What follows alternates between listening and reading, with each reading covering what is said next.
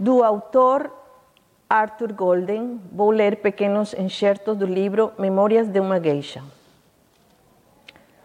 Mas agora sei que o nosso mundo não é mais permanente do que uma onda a erguer-se no oceano.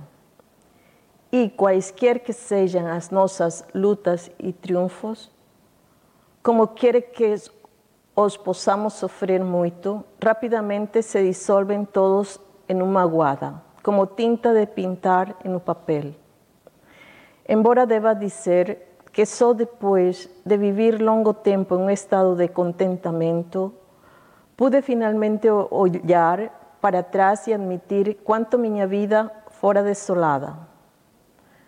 Estou certa de que, de outro modo, jamais poderia ter contado minha história. Acho que ninguém pode falar da dor enquanto ainda a sofre.